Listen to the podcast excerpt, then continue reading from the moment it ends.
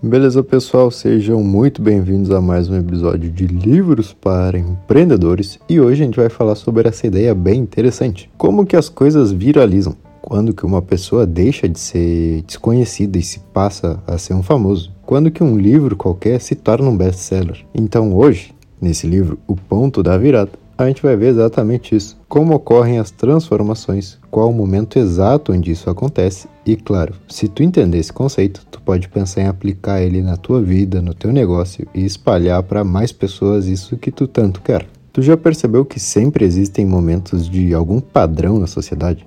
Toda hora tem algo em alta. A grande questão é entender como isso acontece. Olha as músicas, por exemplo. É só alguém postar ouvindo uma música que outra pessoa também posta e outra e outra, e assim vai. Com roupas é a mesma coisa. A moda é muito de ver alguém usando, e se eu gostei, eu vou usar também. Lembra na época da escola? Tu tinha 7, 8 anos e alguém levava um brinquedo novo para aula.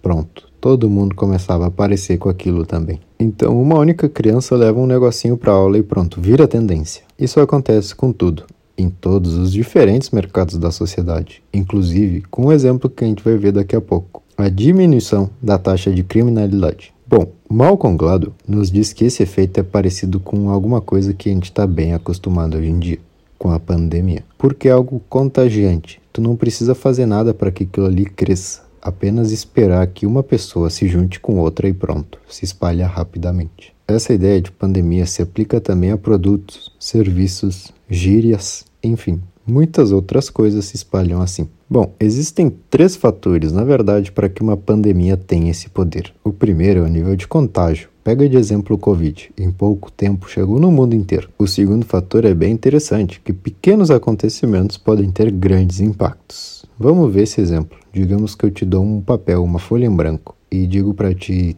dobra isso 50 vezes. A gente sabe que depois de dobrar a folha umas 7 vezes pela metade, já é muito difícil dobrar mais. Mas enfim, vamos supor que a gente pode dobrá-la 50 vezes. Qual tu acha que seria a grossura desse papel? Alguns vão dizer que é a mesma grossura de uma agenda. Alguns vão dizer mais, outros vão dizer menos, mas enfim, o tamanho dessa folhinha dobrada seria a distância entre o Sol e a Terra. Na matemática, isso se chama progressão geométrica. Então pensa, a folha tem um centímetro, depois 2, 4, 8, 16 e assim vai até chegar ao Sol. E no caso das pandemias, isso também acontece, já que quando tu passa o vírus para alguém, tu segue tendo ele, e agora são dois infectados, depois quatro. E lá se vai a vacina para curar o mundo inteiro. Essa ideia não pode ser baseada em algo que acontece normalmente na vida e nos negócios, que é a proporção. Tu não pode dizer com certeza que a cada dia 10 pessoas são contaminadas. Por quê? Porque aquelas 10 já se transformaram em 20 em um curto espaço de tempo. Então, essa proporção é algo que não existe aqui. Se lembra que grandes mudanças vêm de pequenos fatos. E o terceiro fator é esse que a gente falou um pouco sobre a velocidade do crescimento. A gente não pode controlar o crescimento disso porque é uma expansão muito rápida. Essa ideia de pandemia, tu pode perceber que sempre acontece na nossa cidade, talvez até no teu bairro. Quer alguns exemplos? A gente tem a cerca elétrica, a gente tem o iPhone, a gente tem o Uber, enfim, inúmeros produtos e serviços crescem nessa velocidade no mundo. Para que aconteça uma contaminação dessa, digamos assim, o que, que eu preciso? O autor diz que existem três tipos de pessoa para espalhar novas ideias pela sociedade. Pensa comigo, o que, que eu preciso para levar uma informação de um lado para o outro? Muito bem, pessoas. Então, quem são esses três tipos de pessoas que o autor nos diz? Ele fala sobre os conectores, os experts e os vendedores. Os conectores são aqueles que têm um círculo social grande. Eles têm muitos amigos e tudo que cai nos ouvidos dele, todo mundo fica sabendo. Os experts são aqueles que estão sempre vendo TV, sabem de tudo, gostam de ler jornais. Enfim, se tu perguntar qualquer coisa para eles, eles te dizem quanto custa e até onde tu pode comprar. E por último, a gente tem os vendedores. Esse cara normalmente também tem muitos amigos, mas ele só não recomenda como ele tem esse dom de persuadir e fica toda hora vendendo coisas para todo mundo. Esses três tipos de pessoas são os responsáveis pelo fenômeno o princípio dos poucos. Uma pandemia em si não cresce, ela precisa de movimento, de pessoas. E esses três tipos de pessoas são as que aceleram esse processo, que já é rápido. Então, para que eu seja famoso do dia para a noite, eu preciso conhecer pessoas?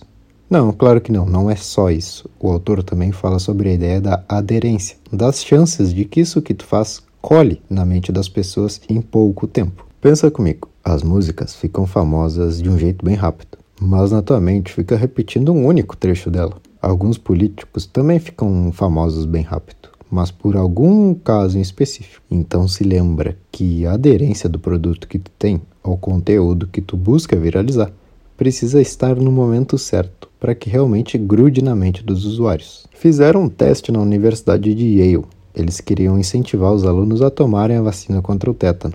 Então fizeram vários panfletos e começaram a distribuir. Nesse primeiro panfleto dizia o motivo de por que tu deveria se vacinar e os riscos de não se vacinar, ou seja, só texto. E o resultado foi ruim. Quase ninguém se vacinou. Um tempo depois mudaram de estratégia. Nesse segundo panfleto colocaram a foto da barraquinha onde estavam aplicando a vacina e algumas frases de efeito contra o tétano. Então o que que acontece? Tu tá caminhando pela universidade, comendo teu pão de queijo e vê a barraquinha. Tu reconhece ela, tu lembra das frases e pronto. Desse jeito eles tiveram um aumento de vacinados muito rápido. Com isso a gente pode perceber que as coisas se espalham sim, mas elas precisam ter uma certa aderência com a mente das pessoas. O que que elas vão lembrar da informação?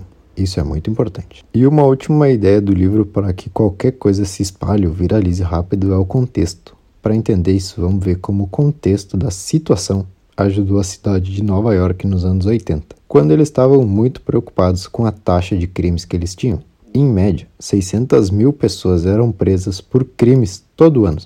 Era um caos. Porém, no ano de 1990, essa taxa diminuiu 75%. O que será que aconteceu? Como que eles resolveram isso? Por alguma razão, muitas pessoas deixaram de cometer crimes. Mas o que, que pode ter sido esse grande motivo? Existiam três hipóteses. Primeiro, o país pode ter melhorado sua economia. Segunda hipótese, esses jovens criminosos cresceram e agora não são mais jovens. Ou a terceira opção, que era a diminuição do tráfico de drogas. Dessas três teorias, qual tu acha que foi a responsável por diminuir os crimes em Nova York? Exatamente, pessoal, nenhuma das três. Na época, a economia estava a mesma. Os jovens cresciam, mas outros faziam 18 anos. E o tráfico diminuiu, mas não tanto que nem a taxa de criminalidade. Então, o que, que mudou na cidade para que ela passe de ser um caos total cheio de crimes para um lugar mais organizado e seguro?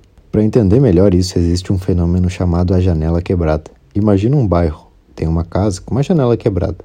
Passam os dias e aquela casa segue assim.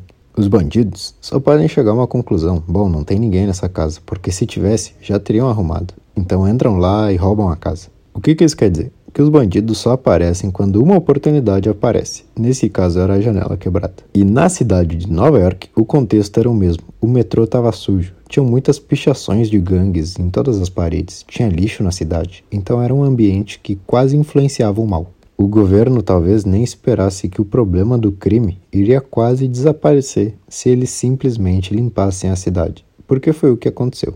Com as ruas limpas, os metrôs limpos, as paredes pintadas, e, muito importante, penalizavam os crimes menores, como entrar no metrô sem pagar, pular catraca. Então, essas pequenas mudanças que o governo fez, de alguma forma, diminuiu o crime em Nova York. Além de que também descobriram que quase 90% das pessoas que eram presas por delitos menores já tinham passagem pela prisão. Então, se lembra que o contexto de uma cidade influencia, sim, em como os habitantes atuam nela. Por que, que isso te interessa? Porque sim, tu tem que entender isso. Tu venderia casacos de neve no Rio de Janeiro? Claro que não, mesmo que fossem muito bons, mas ninguém iria comprar. Para que algo viralize ou cresça dessa forma que a gente falou antes, é extremamente necessário entender o contexto do lugar onde tu está agora. Para resumir tudo, então, se lembra: um bom produto, serviço ou conteúdo pode se espalhar tão rápido quanto um vírus. Para isso, a gente só precisa das pessoas certas, conhecendo o que a gente tem a oferecer que nosso produto tem essa aderência de ficar na mente do consumidor e conhecer o contexto em que estamos. Se tu conseguir fazer isso, o crescimento pode ser um pouco melhor do que se tu não tivesse ideia disso. Então, bom pessoal, espero que tenham gostado desse novo episódio. Espero que tenham aprendido alguma ideia interessante e nos vemos em uma próxima de Livros para Empreendedores. Valeu!